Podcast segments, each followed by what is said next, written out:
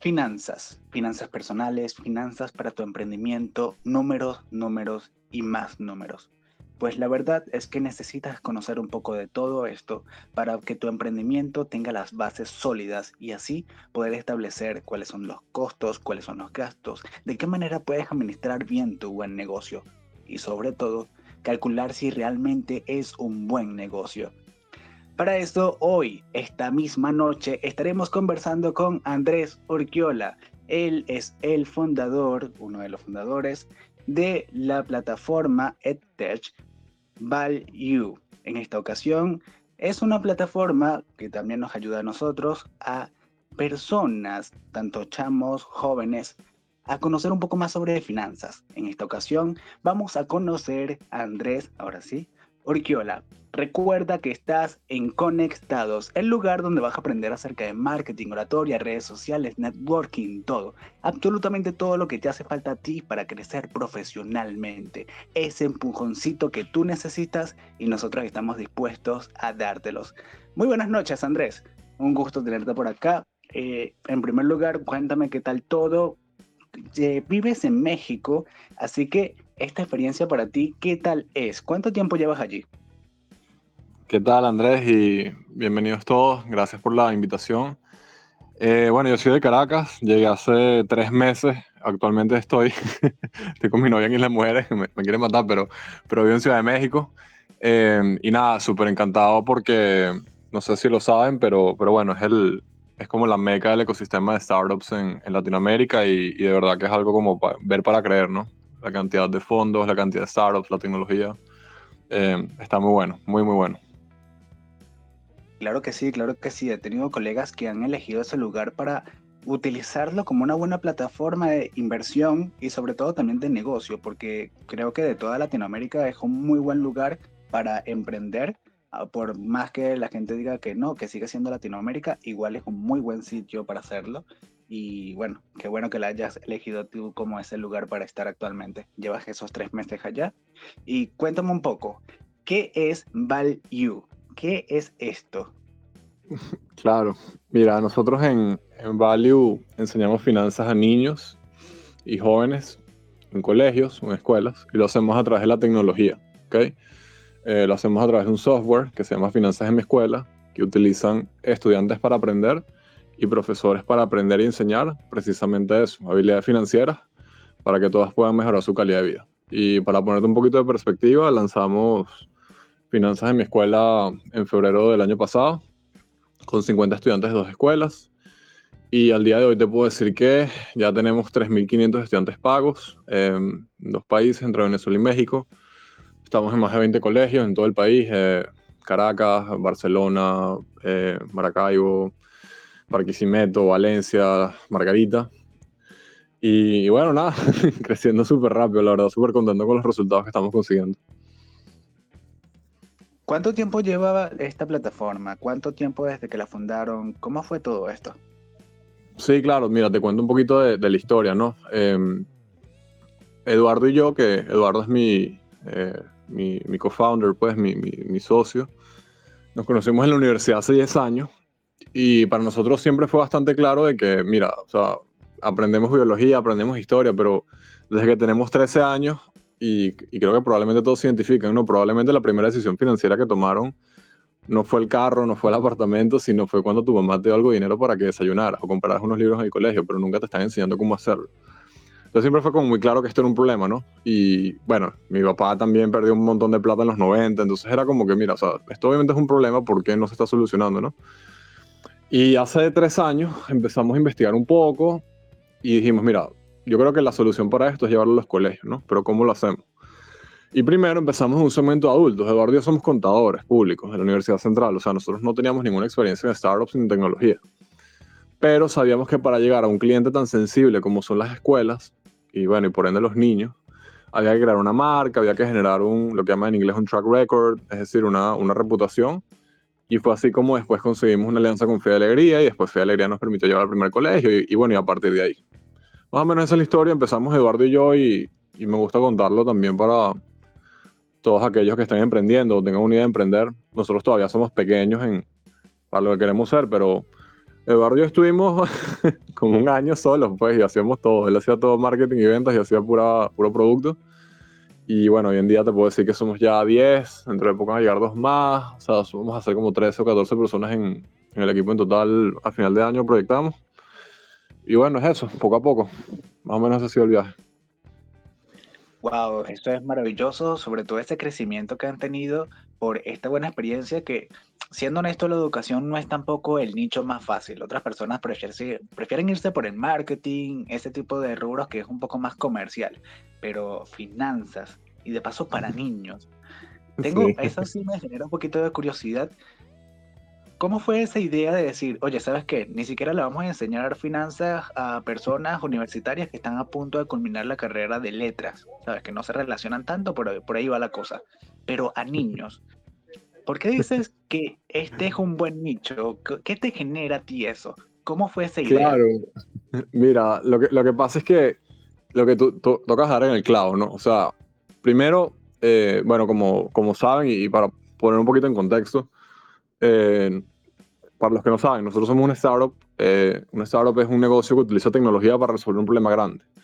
Y utilizar software, tecnología, puedes escalar muy rápido con, con, mucho menos capital, ¿no? De lo que puede ser escalar, por ejemplo, un restaurante. ¿no? Si tienes un restaurante que atiende 100 personas a la semana y quieres atender 300 a la semana, bueno, necesitas tres restaurantes, por, por ende necesitas el triple de capital, ¿no?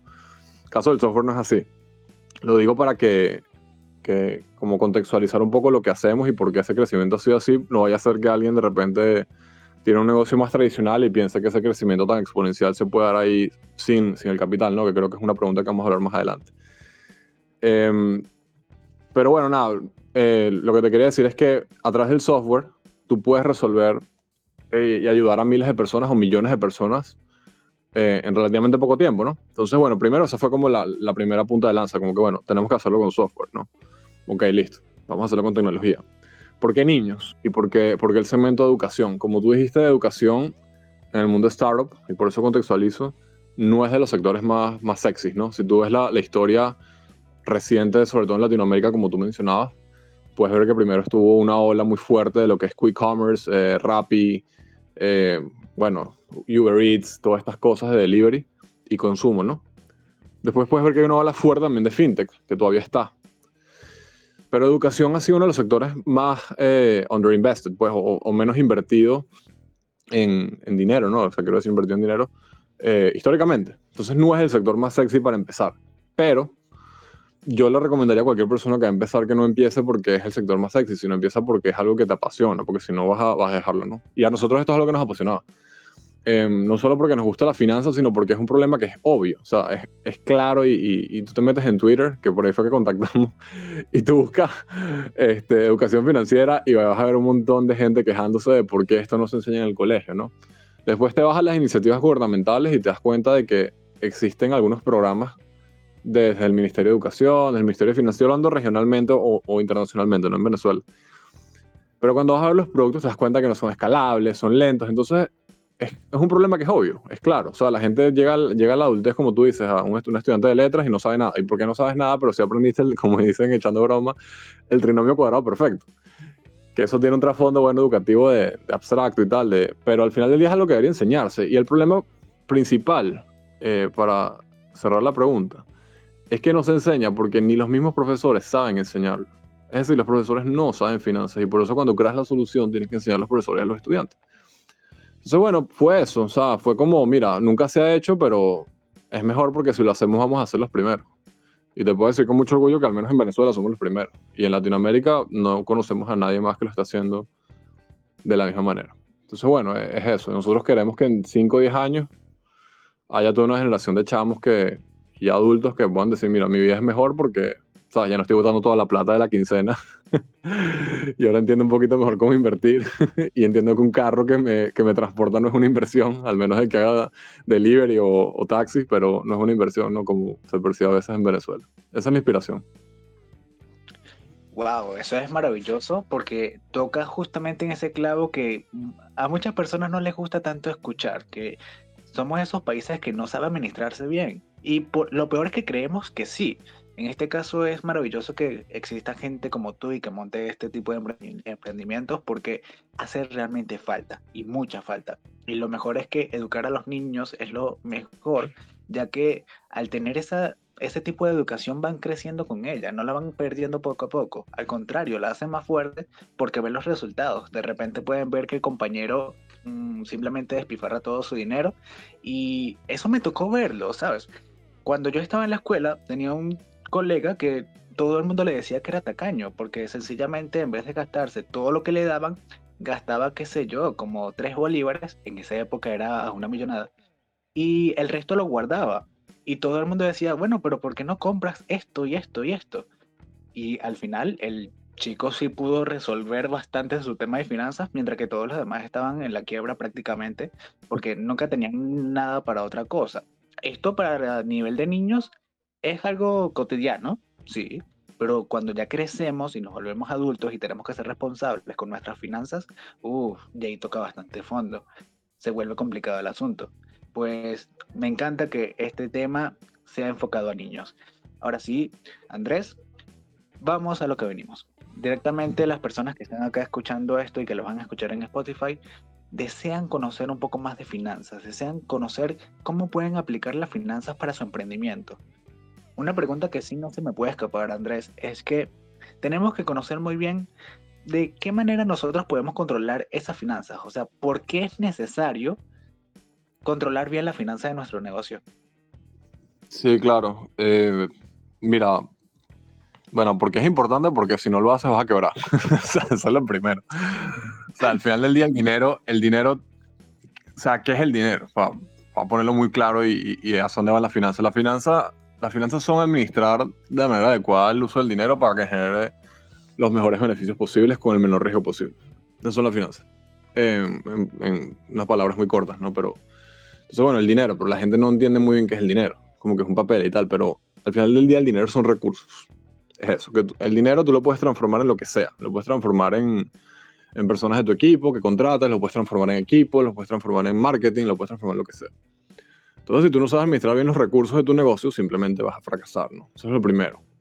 Y yo creo que lo segundo, que va atado un poco a, eh, como a, una de las preguntas que creo que me pasaste, que ahorita vamos a comentar un poco, pero me voy a adelantar, es que si tú no entiendes lo que llaman en inglés los unit economics, es decir, yo creo que en español no hay una traducción tan, tan literal, me disculpan el, el inglés, pero es, es, es como esas unidades económicas mínimas, ¿no? Si tú no entiendes que tú para vender un producto tienes que venderlo por un precio por encima de lo que te cuesta producirlo. al menos de que tengas un financiamiento muy grande, ¿no? Pero, pero eso ya es otra historia. Pero digamos en, el sentido muy básico, si tú no entiendes esa matemática, tu negocio no va, a, no, no va a sobrevivir, ¿no? Y muchas veces en Venezuela en Latinoamérica en general, pero en Venezuela pasa que la gente, por decirte algo, no sé, hacen una torta, ¿no? Entonces tú les preguntas, bueno, ¿y cuánto te cuesta hacer la torta? No, no sé, yo compro unos ingredientes y tal, y la monto y la vendo. O sea, tú no sabes cuánto te cuesta, entonces ¿cómo sabes cuánto estás ganando? Bueno, porque X, ¿no? Me caen tantos dólares, pero, ajá, pero no sabes entonces realmente cuál es la rentabilidad del negocio y por ende, si haces una torta no te vas a dar cuenta, pero si haces 10.000 tortas, ¿cuánto estás ganando? ¿Cuánto tiempo estás invirtiendo? Que al final es dinero también. Entonces como que esos, esos conceptos muy sencillos, ¿no? Esas nociones tan sencillas de, de cómo hace dinero el negocio, la gente no las tiene claras. Y bueno, yo pudiera poder hablar de muchísimo más de las finanzas, pero yo creo que eso es lo más esencial para cualquier persona que está emprendiendo. Entender que el dinero son recursos y tiempo y entender cómo esto tiene sentido de lo que yo estoy haciendo. Y para eso necesito saber mínimo cuánto te cuesta y en cuánto lo vendes.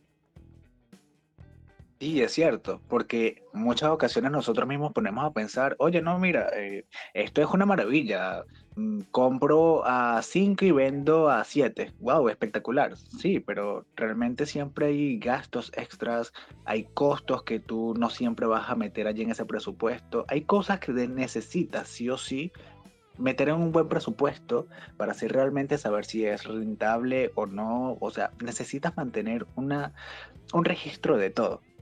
Y es justamente por eso que para eso mismo está Andrés acá con nosotros.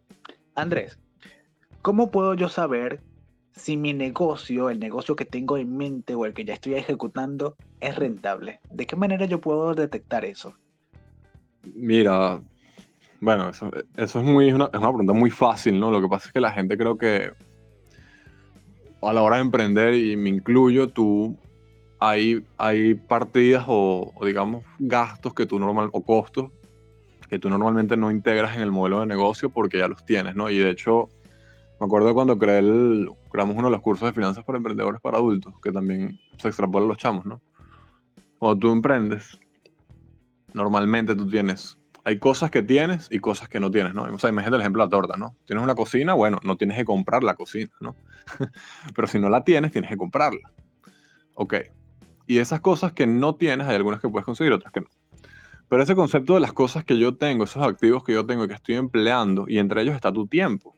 Es decir, hay gente que dice, no, el negocio es súper rentable, me está dejando, no sé, 200 dólares al mes y tal. Ok. Ajá, ¿y cuándo estás pagando el salario? No, no me estoy pagando nada entonces si te pagara salario, ese negocio no es rentable ahorita. ¿Me entiendes? O sea, es como ese concepto de rentabilidad es muy gris. Depende, yo creo que depende mucho de cómo la gente lo quiere ver, pero al final del día se trata de cuando tú integras, por un lado, todos los costos y gastos asociados al negocio, y ahí, mira, entran, bueno, aquí creo que el, podcast no va para eso, pero entran los costos de producción, en el caso de la torta, bueno, no sé, la harina, eh, el huevo, lo que sea que, le estás poniendo a, la torta, chocolate, lo que sea entran los gastos, ¿no? Es decir, cuáles son los salarios, ¿no? Tienes un ayudante de cocina, es tu salario. Y además de eso, bueno, entran todos aquellos gastos típicos de, luz y tal. Esto estoy haciendo un ejemplo muy sencillo, ¿no? Pero eso es otra. Entonces, no, pero es que yo lo hago en mi casa, la luz no entra en el gasto. Entonces, tú dices, o sea, ese negocio puede tener sentido a esa escala. Pero si ahora tú quieres hacer un negocio grande, tú tienes que pensar en cómo esto puede llegar no a ser una torta, sino a ser 10.000 tortas. Si hago 10.000 tortas, ¿cuántas cocinas y cuánto estoy gastando en eso. Entonces ahí vuelvo a la pregunta anterior. ¿Cuáles son tus unit economics, no? Entonces yo creo que, eso, ese tema de rentabilidad es, si tus unit economics tienen sentido, es decir, cada vez que tú haces una torta y la vendes, ganas plata, y además esa plata que te estás ganando te permite cubrir los demás gastos, tienes un negocio rentable. Si no, no. Es decir, si yo hago una torta y gano 10 dólares con la torta y al mes vendo mil tortas y me gano 10 mil dólares y yo con esos 10 mil dólares me pago un salario y pago los demás gastos, ese negocio es rentable si le quieres meter la variable de los impuestos, porque son negocios ya formales, métesela también, ¿no? Pero, pero es esa la matemática, es, sencilla. Yo creo que, que la, la, respuesta es simplemente ser sincero con, con, cuáles son tus costos y gastos y cuánto estás ganando. Y a partir de ahí, eh, sabes si tiene sentido esto seguir haciendo. Yo creo que esa es la respuesta. Lo que pasa es que, para cerrar la idea, lo que pasa es que muchas veces lo que te digo, la gente por la informalidad y, la, y no como querer escalar las cosas, y no querer enfrentarse a esos costos y gastos a escala es que dicen, no, mira, en verdad, me voy a quedar haciendo tortas y no crean, ¿sabes? 100 panaderías. ¿no?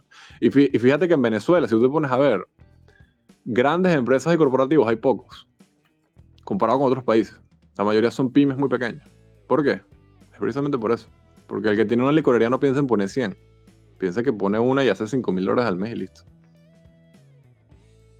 Wow, ahí sí es verdad que tienes toda la razón y pega bastante duro porque hay veces en que nosotros mismos pensamos en esa, en esa misma manera. Hay veces en que nos conformamos mucho con lo que ya tenemos y termina siendo bastante tedioso. En este caso, el mejor consejo que se puede dar entonces viene siendo ser muy honesto contigo mismo y declarar todo dentro de los mismos gastos. O sea, sí, ya tienes la cocina, ok, pero el gas cuesta. De repente, si tienes que salir a comprar algunos productos, el transporte cuesta. Si vas en taxi, ya sea que vas en como sea. Así vayas caminando, tu tiempo cuesta. El tiempo que perdiste allí caminando cuesta también. No, Andrés, y, para agregar una cosita ahí para ser muy honesto, o sea, fíjate, fíjate esto, nosotros al día de hoy, yo te puedo decir que yo cobro un salario muy, muy bajo comparado con, con lo que, con lo que yo pudiera cobrar en los primeros años no cobrar nada. ¿Pero por qué? Porque, bueno, obviamente toda la plata yo la reinvertí en el negocio. Yo sé que esa no es la, la realidad de la mayoría de las personas, ¿no? Yo puedo, entre comillas, darme ese lujo, pero, pero ¿por qué lo hacía? Porque yo sabía que esos, esos unit economics, es decir, el modelo de negocio, me dejaba unos márgenes gigantes. Y yo sé, y ya lo estamos viendo, que a escala es un negocio que me va a permitir, bueno, pagarme a mí, pagar los salarios a los demás, pagar los gastos y además que un montón de plata. ¿Entiendes? Entonces, pero es por eso, es porque ya esos números los saqué. ¿Entiendes? Pero si tú no sacas esos números en el día uno, es un problema que, que simplemente va a escalar. Sí, exactamente, exactamente. Y me alegra que por lo menos compartas como esta experiencia con esto, porque en muchas ocasiones nos pasa mucho. En mi caso sucede igual. Yo como tal, yo no puedo decir que tengo un sueldo fijo. Yo saco un porcentaje de la agencia y de todo lo que yo hago. Y me preocupo más porque mi equipo realmente tenga un buen sueldo y prefiero que ellos tengan el sueldo y yo no. Yo prefiero que ellos tengan el sueldo y que ellos realmente sepan que cuentan con eso. Y si, bueno, si fue un mes malo, yo tendré que dejar de tomar taxis y me, voy caminando otra vez para la oficina. Pero prefiero que mi equipo esté bien solvente.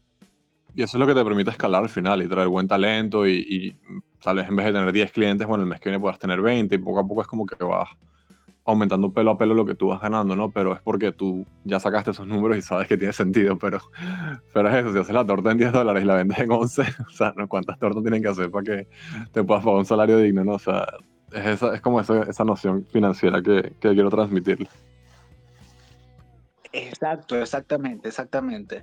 Andrés, ya que estamos tocando este mismo tema, ¿qué tipo de recomendación le puedes decir a alguien así, súper por encima? Tampoco vamos a, a, durar cinco horas, pero sí va a ser necesario que las personas tengan por lo menos una noción de qué tipo de precios colocarle al producto que esté vendiendo. Podemos seguir utilizando el, el ejemplo de la torta, que ya lo estamos utilizando todo el día, o utilizar otro, cual sea. Es más, pues, si quieres utilizamos dos ejemplos para que sea más práctico para ellos. Podemos utilizar la torta y de repente un producto o servicio, ¿vale? Para que sea un servicio. Esta, esta, es una pregunta súper difícil de, de, sintetizar. Voy a tratar de hacerlo. Miren, yo creo que lo, lo y, voy a tratar como de ir de lo, de lo más básico a lo, a lo, más específico, ¿no? La pregunta no es, la primera pregunta que vas a hacer no es en cuánto puedo vender yo la torta, ¿no? Sino es, y creo que esto le va a agregar bastante valor a todo el mundo porque nadie piensa, eh, cuando está empezando, y me incluyo de esta manera, ¿no? Lo primero que tienes que ver es cuál es el tamaño del mercado, es decir, cuántas personas en tu ciudad, donde sea que vas a vender las tortas, quieren comer torta o comen torta y esto es una pregunta que nadie se hace, por eso tú ves que ponen que si unos restaurantes, o sea, es como que ponga, no sé, una tienda de suéteres en Maracaibo. Nadie quiere comprar suéteres en Maracaibo, eso es obvio, ¿no? Pero muchas veces no es tan obvio. Entonces, tú sabiendo el tamaño del mercado, que eso se calcula muy fácilmente, es la cantidad de personas que están dispuestas a pagar por un precio de una torta normal, tú puedes entender cuál es el tamaño del mercado al cual tú estás atacando. Y eso es una variable, esa es la variable más importante a la hora de emprender. Es decir, el mercado del delivery, okay, el quick commerce, de pedidos ya, por ejemplo, es un mercado infinitamente más grande que el de la educación financiera en colegio, por ejemplo. Pero eso te permite saber si tiene sentido entrar o no al mercado. ¿no? Esa es la primera. Ya tú ahí, como tienes que automáticamente, y ahí estoy respondiendo a tu pregunta, calcular cuánto es el precio de esa torta en ese mercado, ya tú ahí tienes una idea o una noción de cuál es el bien sustituto de tu producto, ¿verdad? ¿Qué es lo que pasa? Que si tú estás haciendo una locura como la nuestra, tú no tienes ningún bien sustituto para la educación financiera en los colegios con un software, ¿verdad? Porque no existe. Y es donde se pone más, más complicado. Y esto pasa mucho con la tecnología o con las aplicaciones, ¿no? ¿Qué es lo que tú tienes que ver ahí? Ok, si el colegio no me contrata, ¿cuál es la segunda mejor alternativa para mi producto? O si mi cliente no me compra una, una cheesecake, ¿cuál es la segunda mejor alternativa? Bueno, capaz una torta de chocolate. Ok, ¿cuánto cuesta otra chocolate? Entonces ya tú más o menos ahí puedes saber cuánto está dispuesto a pagar tu cliente por un producto similar al tuyo. Fíjate en mi caso, em, ¿cuál es el mayor? Te pregunto a ti, a ver, brevemente, a ver si sabes o se te ocurre, ¿cuál es, el, ¿cuál es un producto sustituto que no sea un software que ayude a los profesores para enseñar finanzas? Si tuvieras que decir uno. Es el colegio no me contrata, ¿qué más puede contratar para enseñar finanzas? Cursos aparte, algún profesor en particular. Un profesor. Exactamente. Entonces, claro, si yo sé cuánto le pagan a un profesor más o menos, yo puedo entender, ok, cuánto está dispuesto a pagar el colegio por este valor que le estoy dando, ¿me entiendes? Es decir, si yo vendo un producto y al colegio el profesor le cuesta contratarlo 100 dólares, pero yo lo vendo en 5 mil, está complicado, ¿no? Entonces yo, tú juegas con eso. Y para cerrar lo último, esa es la manera más sencilla, es decir, la comparación es la manera más sencilla de hacerlo y es muy improbable que tú no tengas ningún bien comparativo para el servicio que estás dando. Porque si tú no tienes ningún precio comparativo es porque probablemente el problema que tú crees que estás atacando no existe. Es muy difícil que tú estés atacando un problema que nunca se ha solucionado, ¿me entiendes? O sea, como que estés creando el Internet, algo así. Pero normalmente es eso, estimar un bien comparable Y a partir de ahí ya depende de qué tan bueno seas con tu producto. Si eres muy bueno y tienes demasiada diferenciación y obviamente no tienes competencia, bueno, probablemente puedes cobrar una prima. Ahora, si tienes una competencia brutal y tienes un producto mediocre, probablemente vas a tener que competir en precio, cosa que yo jamás recomendaría, y mucho menos cuando estás empezando. Entonces, bueno, esa es la explicación. Comparen, primero vean el tamaño del mercado, encuentren el precio del bien sustitutivo, y a partir de ahí vayan viendo qué tan mejor es su producto. Esa es la matemática. Claro, por supuesto. También lo que se recomienda bastante es hacer, como mencionas, un muy buen estudio de mercado, pero muy sincero. O sea, no es como que, ah, no, eh, Fulanito ataca un mercado distinto, eh, solamente son tortas de lujo. No, bueno. yo ahí te diría, yo ahí te diría que, que, más que estudio de mercado, y aquí soy muy, muy pro esto y es muy de la mentalidad startup, es. O sea, tú nunca sabes, tú nunca conoces a tu cliente o a tu usuario si eres un producto digital como, como nosotros, hasta que ese usuario tiene un MVP, es decir, un producto mínimo viable, eh, en las manos. Es decir, tú le puedes decir al usuario, mira, la torta es, una, es una cheesecake que tiene un tope de arequipe. Tú puedes enseñarle la foto de la cheesecake, o sea, tú puedes hacerle un video, pero hasta que él no pruebe la cheesecake, él no va a saber realmente cuánto está dispuesto a pagar por la cheesecake. Entonces, es ahí donde entra el MVP, el concepto de MVP, que si lo están grabando, bueno, van a tener tiempo de buscarlo. Eh, están grabando el episodio, pueden buscarlo. Producto mínimo viable. Que básicamente es cuáles son, cómo, ¿Cómo tú creas un producto que, tenga las características mínimas que genere valor al usuario? Y ahí tú ahí al ponérselo en las manos ya tú sabes cuánto estás dispuesto a pagar. Tú le dices, mira, esta torta vale 20 dólares. Y si se la pagan, ¿qué estudio de mercado necesitas? Ese es tu estudio de mercado, ¿entiendes? Y muchas veces la mentalidad tradicional es la contraria. Es, bueno, vamos a contratar a una consultora, vamos a preguntar y tal, hacer una encuesta, hermano. Eso no... Cualquier persona en la encuesta te puede decir que compra tu producto, pero no es sino hasta que lo usa que realmente vas a saber si le agrega valor. Esa es mi recomendación ante todo el mundo. Es decir, antes de gastarte 100 mil dólares en, un restaurante en la Mercedes en Caracas, con chalepana, ¿sabes? Lánzate unos platicos ahí, se los das a probar a la gente y ahí más o menos tienes una buena idea, ¿no? La gente hace lo contrario, gasta la plata y después es que ve el resultado. Buenísimo, buenísimo. Muy buen consejo, Andrés, me encanta. Andrés, ahora vamos con la parte fuerte como tal de lo que habíamos preparado. Habíamos conversado antes sobre esto y es algo que muchas personas deben conocer en sí porque mm, no siempre tienen el capital suficiente para montarlo todo una sola vez, como muchos esperan, que de una sola vez, ah, tengo la idea del restaurante, ¡pum! Mil dólares, toma.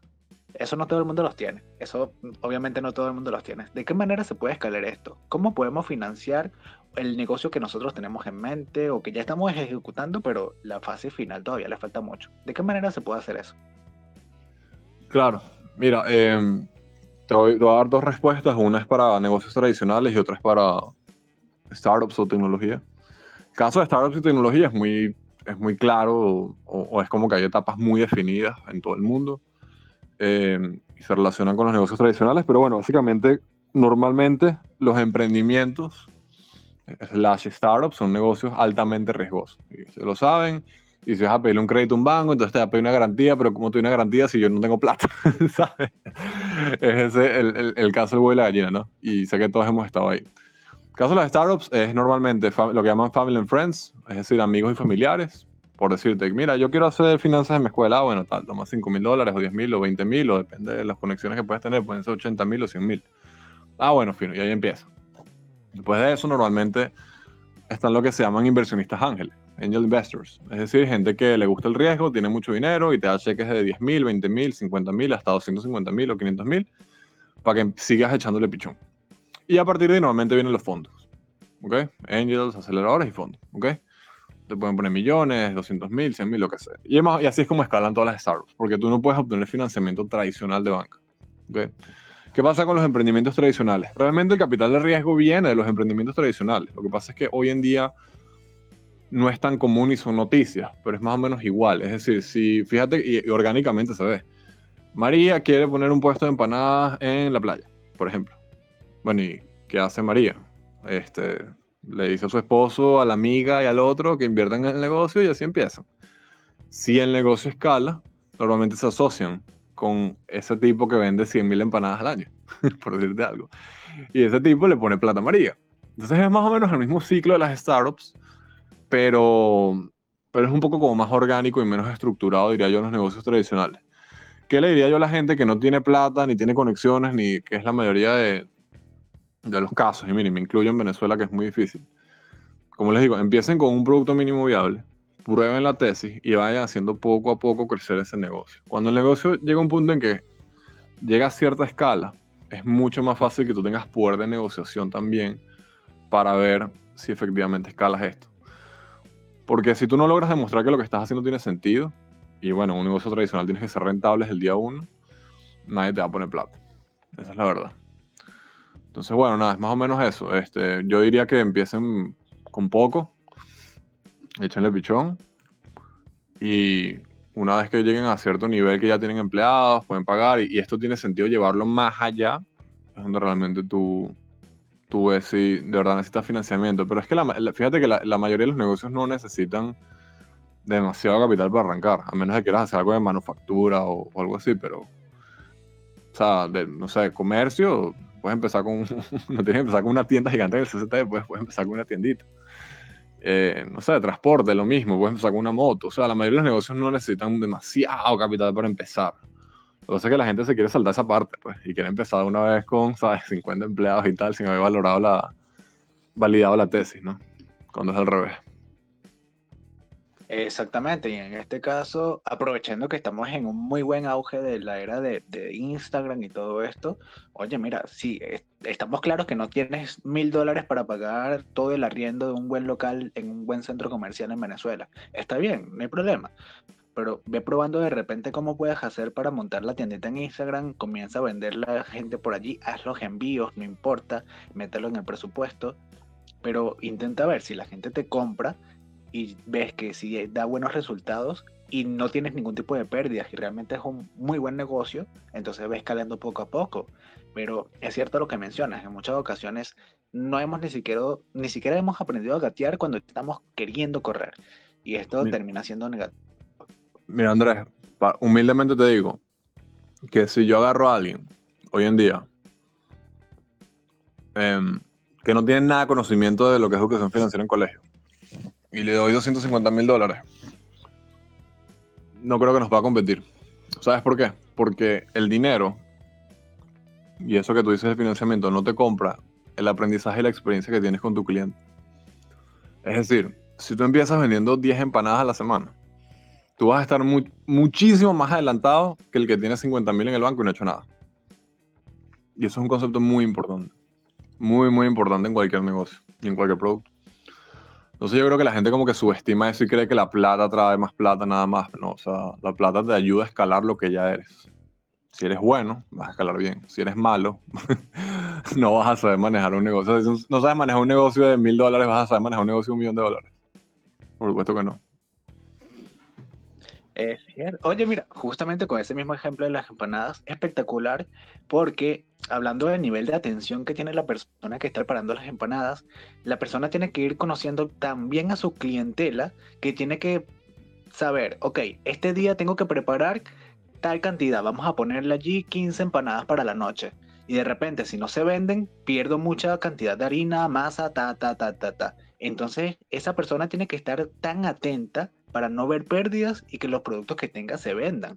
Es decir, conocer tanto a esos tipos de clientes que en cambio si le das todo el financiamiento de una sola vez y la persona apenas y sabe preparar las, las mismas empanadas, no va a estar tan pendiente, va a decir, ok, preparo mil empanadas y si se venden, bueno, y si no, eh, invierte en un ad y que se venden las, las empanadas por.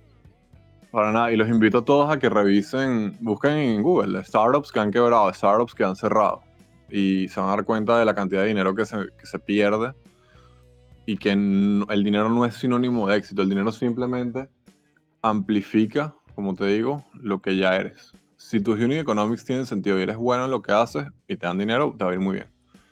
Pero si eres malo, te va a ir mal. Es así de fácil. Y, y creo que la gente como que... Pero es normal, es un sesgo normal. A mí también me, me, me, me pasaba. Yo diría que hoy en día me pasa menos, pero es como que ves el dinero como que ves a X persona que tiene ese restaurante. Mira, yo sé de casos de restaurantes en Caracas, por ejemplo, que facturan 50 mil dólares al mes y les quedan 5 mil. O sea, les queda el 10% antes de impuestos. ¿Me entiendes? Entonces, no siempre lo que tú ves es lo que es. Em, y eso es un mensaje muy claro que también les quiero dejar, no se comparen. O sea, si tú tienes un negocio que es pequeño, pero es, es profitable, es rentable, y está creciendo bien, y te va bien, y tus clientes te aman, ese es el camino. Y poco a poco vas a llegar hasta allá. No pienses que porque no tienes el dinero ahora, eso es lo más importante. Lo más importante es lo que tú dijiste, que tus clientes te amen, te amen tanto que te recomienden y poco a poco tu, poco a poco tu negocio crezca. Eso, es lo más importante. Claro que sí, claro que sí, claro que sí. Andrés, hay un tema que me gustaría tocar. Acá, más que todo, tipo conversación, no es tanto pregunta. Y es que a los últimos años ha estado pasando algo, sobre todo en Venezuela, pero esto pasa a nivel mundial. Pero acá en Venezuela, justamente de, apenas estaba comenzando la pandemia, siempre hemos tenido esos instintos por doquier de hacer lo mismo que todo el mundo. Porque a fulanito le fue bien, automáticamente a nosotros también nos irá bien. Esto pasa a nivel mundial, no solamente en Venezuela, pero desde la pandemia para acá lo vimos de una manera exagerada. Te doy el, el primer ejemplo muy claro, y es que todo el mundo, los primeros días de la pandemia, estaba vendiendo marquesas y dulces en, este tipo de bandejitas.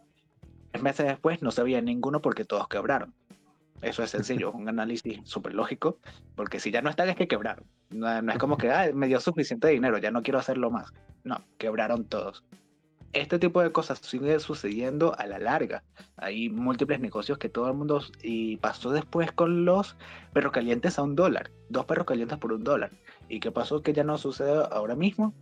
Lo mismo. La mayoría quiebra o se dan cuenta de que no es rentable. ¿Qué pasa en estos casos, Andrés? Yo, yo te tengo otro ejemplo. Empezó la pandemia, la gente descubrió Zoom y ahora todos dan cursos de lo que sea.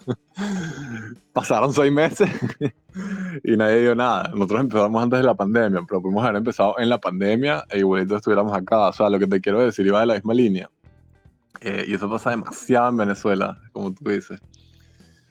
Fíjate, los invito a todos, lance un libro que se llama eh, Zero to One o de 0 a 1, también está traducido al español. Es de Peter Thiel. Peter Thiel es uno de los creadores de, de los cofundadores de, PayPal, si no lo conocen. Y se los recomiendo mucho porque te cambia la perspectiva eh, de lo que es, como dices tú, las modas en Venezuela. Eh, es decir, lo que tú dices es bastante claro. Pero él es muy, eh, y doy el ejemplo porque él es, él es muy mm, como agudo con su opinión. Y literalmente dice, la, la competencia es para perdedores. Y eso es algo que te vuela la cabeza, ¿no? Porque, porque normalmente la, te escuchas, ¿no? La competencia es buena. Claro, la competencia es buena para el cliente, pero no para el negocio. Es decir, fíjate, por ejemplo, las aerolíneas. en Estados Unidos, el ejemplo de las aerolíneas. Dice, mira, en Estados Unidos existen X cantidad de aerolíneas que generan Y cantidad de miles de millones de dólares. Y la industria de las aerolíneas en los últimos 70 años ha generado prácticamente cero ganancias. ¿Por qué? Porque tienes demasiada competencia con un producto que además no está diferenciado. Es decir, a ti no te importa casi nada si tú viajas en Copa o viajas en, American Airlines. De lo que te importa es el precio, prácticamente, la mayoría de las veces. Entonces, eso es lo mismo que pasa con absolutamente todo lo que tú mencionaste. En cambio, él dice, en cambio, mira el ejemplo de Google. Por ejemplo, Google es un monopolio de search engine, de, de búsqueda de resultados en Internet. Y Google, siendo solamente una empresa que factura menos que lo que factura toda la industria de las aerolíneas, genera más plata. y ha crecido mucho más. ¿Por qué? Porque no tiene competencia. ¿Qué te quiero decir? Que volviendo al estudio de, ese tamaño de mercado, la idea es que tú te posiciones en un lugar donde no hay nadie todavía, un lugar donde hay demasiada gente. Y eso es un, eso es un sesgo demasiado, me disculpo la palabra, demasiado estúpido en Venezuela. No es que yo monte esto porque esto es lo esto es lo esta es la mejor expresión, esto es lo que está dando ahorita. Y va una ola a la idiosincrasia también que tenemos los venezolanos, de visión de corto plazo. ¿Tú crees que yo me metí en, hacer finanzas porque quiero tener 3.500 chamos o porque quiero tener un millón de chamos. Yo sé que eso puede tomar 10 o 15 años, pero yo sé que ese es el camino y sé que cuál es la competencia y sé todo lo demás y la necesidad de todo esto, ¿no? Pero con los restaurantes en Caracas o los cursos o las tortas, lo que tú dices, la gente no piensa así. La gente dice, ah, ok, es que yo tengo una amiga que vendió una torta, hizo 500 dólares el mes pasado, yo voy a hacer lo mismo. ¿Qué pasa si el mercado es de 500 dólares y tiene un competidor nada más y ahora tienes dos? Ahora las ganancias son 250 cada una y después cuando tengas 10 son 50 dólares y así sucesivamente hasta que quiebran. Entonces es al revés. Eh, el posicionamiento cuando empiezas es súper importante y se trata de estar en un lugar donde no haya gente, no un lugar donde haya demasiada gente. Em, entonces bueno, esa es como la reflexión, creo que es bastante clara. Em, creo que es la psicología contraria a lo que estamos acostumbrados en Venezuela. Fíjate las cocadas en su momento. Ah, las cocadas, las cocadas. ¿Qué es lo que pasó con las cocadas? Había una necesidad gigante de cocadas en Caracas y me incluyo. Pero pusieron 400.000 cocadas, el precio de las cocadas bajó eh, gente salió del mercado y, y, las ganancias se disminuyen. Eh, y así con cada una de las cosas que hay en Venezuela. Ahora, cuando tú ves los negocios en Venezuela que de verdad hacen plata, ¿cuáles son? Bueno, los que no tienen dos años haciendo plata, sino que tienen 20, 30 años haciendo plata. ¿Me entiendes? Forma todo. ¿Cuántas farmacias hay? Muchísimas. Pero ¿cuántos farmatodos hay? Hay uno. Y porque la gente va para formatodo y paga una prima. Porque la gente va al gama y paga una prima. Porque es un mejor producto. Esa es la conclusión. ¿Y porque es un mejor producto? Bueno, pues tienen 20 años haciéndolo.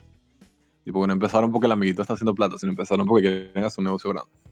Y saben que hay una necesidad. Entonces, bueno, esa es como la, la reflexión.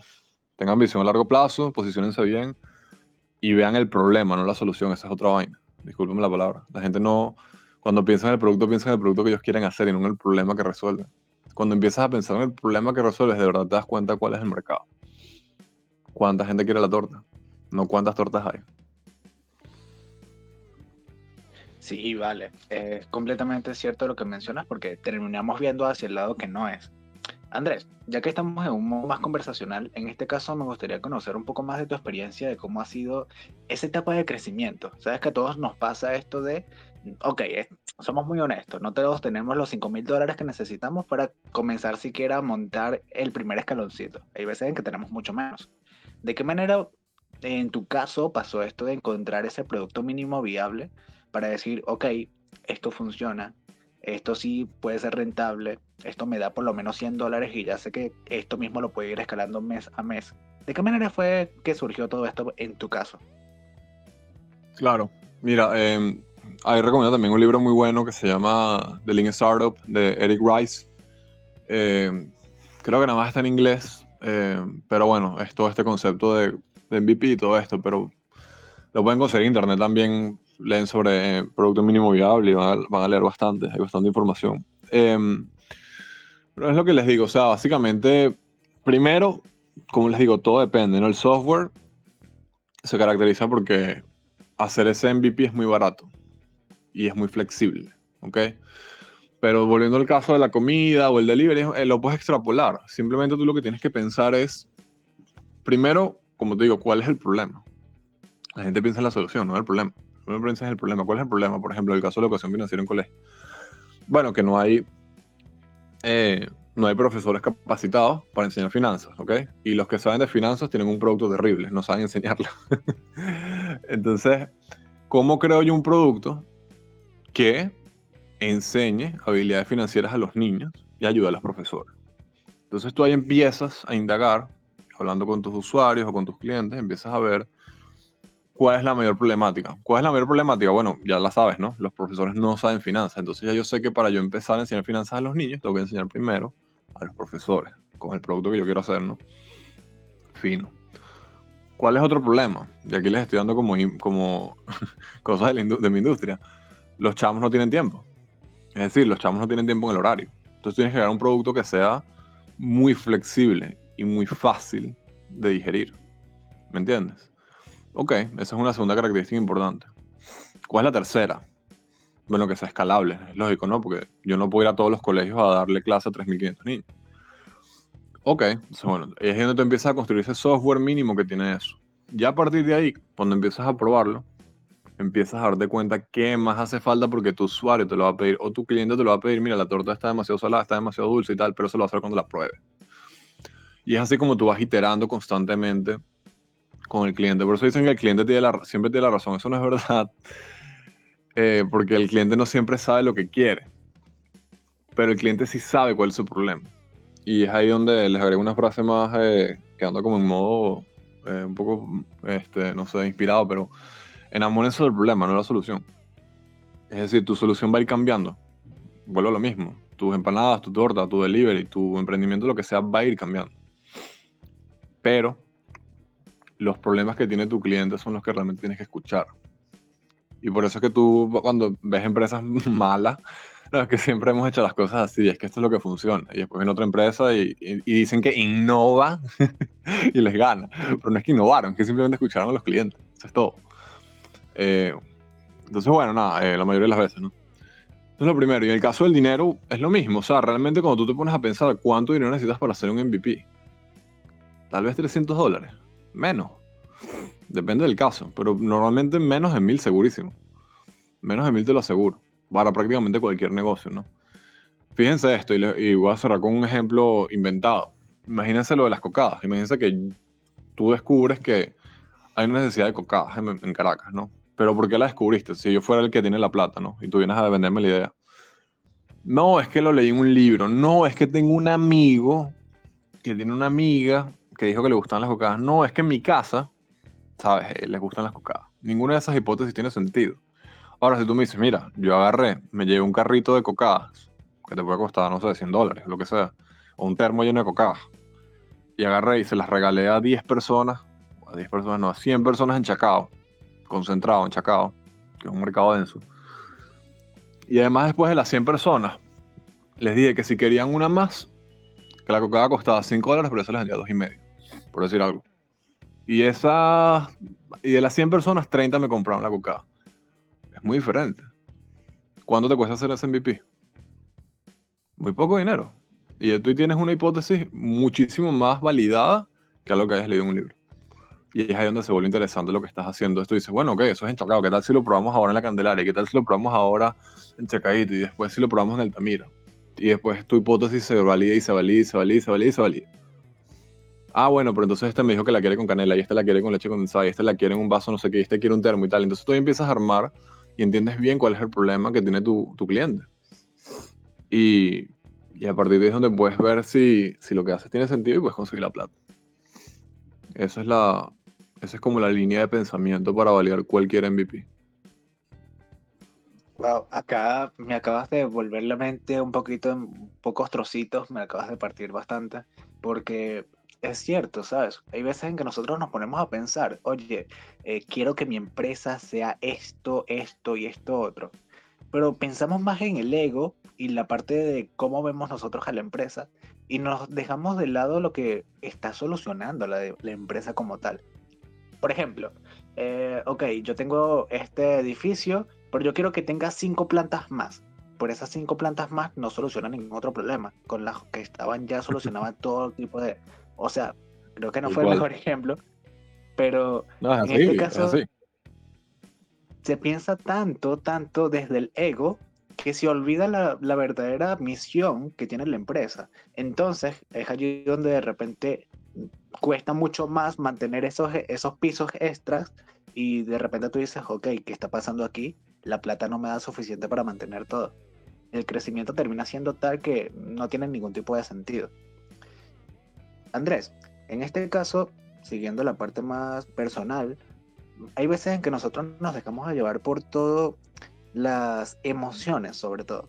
Y queremos que todo sea súper rápido, queremos que, que, sea rápido, tal cual como mencionabas en un principio, súper a corto plazo. Que sea rápido y que dé mucho dinero. O sea, prácticamente queremos hacernos ricos de la noche a la mañana. Y en este caso termina siendo muy, muy negativo para nosotros, porque si comenzamos primero con muy bajo presupuesto y no tenemos las ideas claras, esto no termina yendo para ningún lado. Ahora, a lo que voy.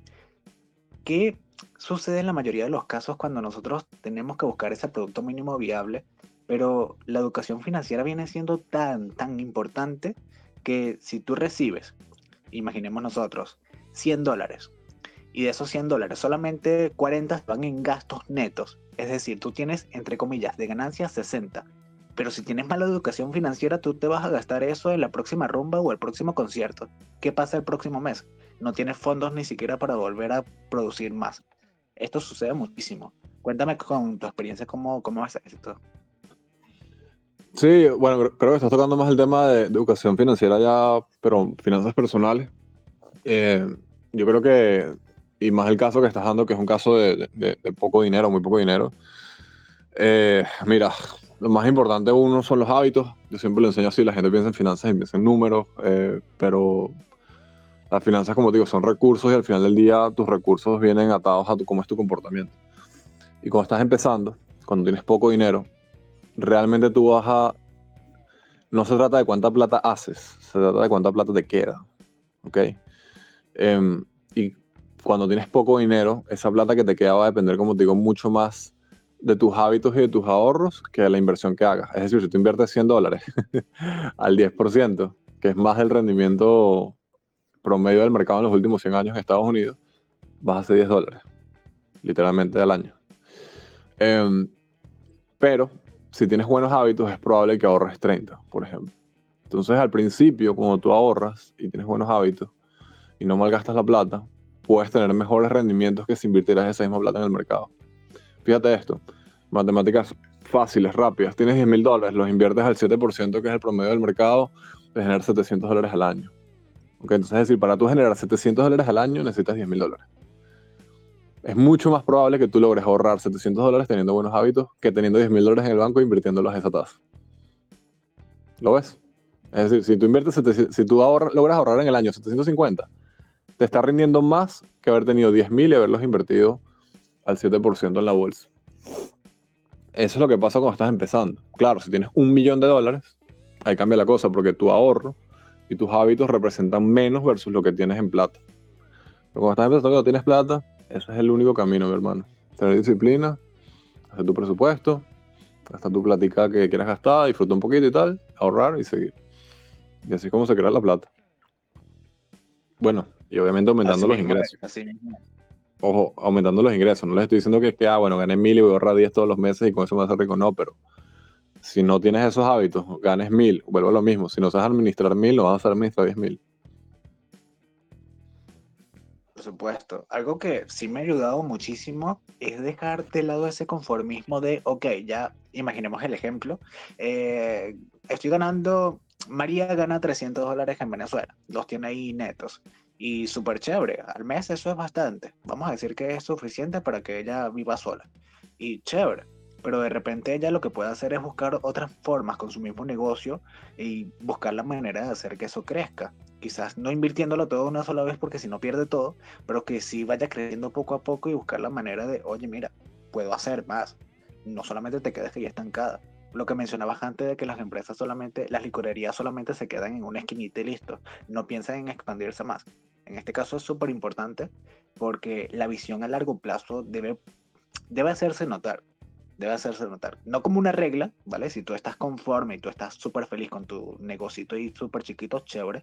Pero si tu verdadera meta es ir mucho más lejos, comienza de granito en granito, pasito a pasito, poco a poco, pero que se, se note eso mismo. Andrés, estamos ya en la recta final de este podcast, este episodio que ya tiene casi una hora. La pregunta final, esta no te la envié antes en el documento, esta no lo sabe nadie sino hasta que llega acá, y es que Conectados se esfuerza mucho más en las conexiones. ¿Cómo así? Bueno, el mismo nombre lo dice, un juego de palabras. Conexiones entre personas, que cada profesional que llega aquí prácticamente llegue de la mano de otro. En este caso nuestra conexión fue por Twitter, pero siempre buscamos que los profesionales atraigan unos a otros. Básicamente networking. En esta ocasión, el reto es el siguiente. Menciona rápidamente en tu pequeña lista de contactos que tengas en tu mente a dos personas que le caería como anillo al dedo compartir información de interés en este espacio. Esto puede ser de marketing, networking, lo que sea, ¿vale? Todo lo que sea relacionado al crecimiento y desarrollo personal no necesariamente finanzas porque ya hablaste tú en esta ocasión. Así que se te ocurre algo así.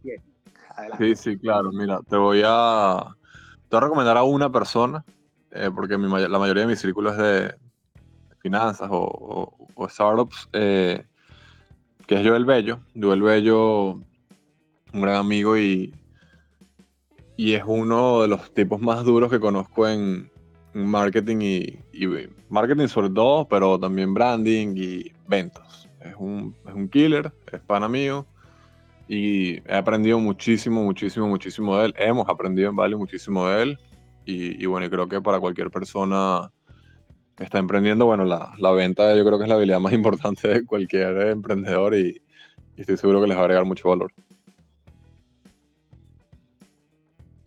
Estupendo, estupendo. Falta otra personita y listo. Vale, buenísimo, buenísimo. Yo, yo le voy a hacer lo posible para que venga para acá y la pase también como le he pasado yo.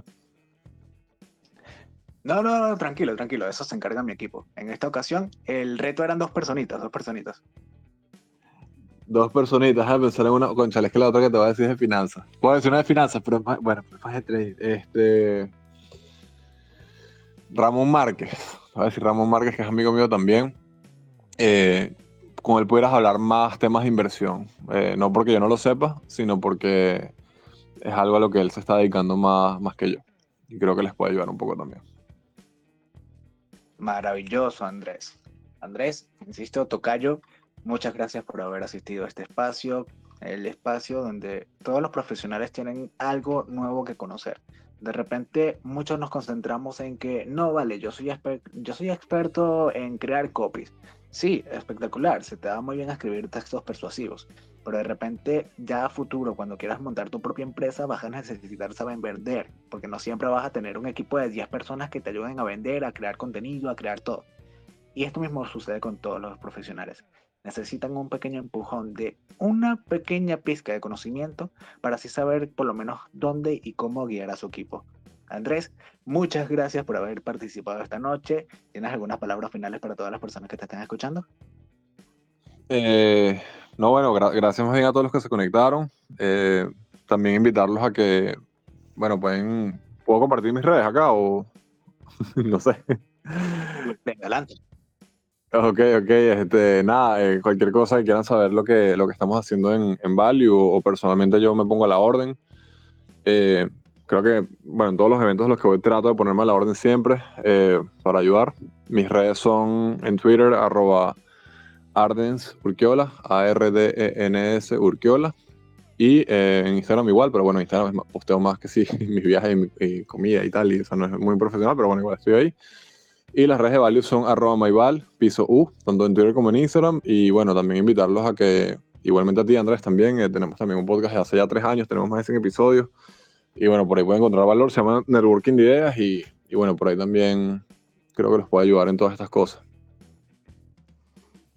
Maravilloso, Andrés. Muchas gracias por haber participado esta noche y muchas gracias a ti que te has quedado hasta este último minuto. Son las 9 pm hora de Venezuela y estamos ya cerrando con este gran episodio, el número uno de la cuarta temporada. Sí, ya son cuatro temporadas completas del lugar donde vas a aprender acerca de networking, marketing, ventas, redes sociales, copywriting, todo todo lo que necesitas tú para crecer profesionalmente y ser una persona que sepa un poquito de todo de manera muy, pero muy completa. Soy Andrés Sandoval, muchas gracias por haber llegado hasta acá. Hasta la próxima vez que podamos encontrarnos.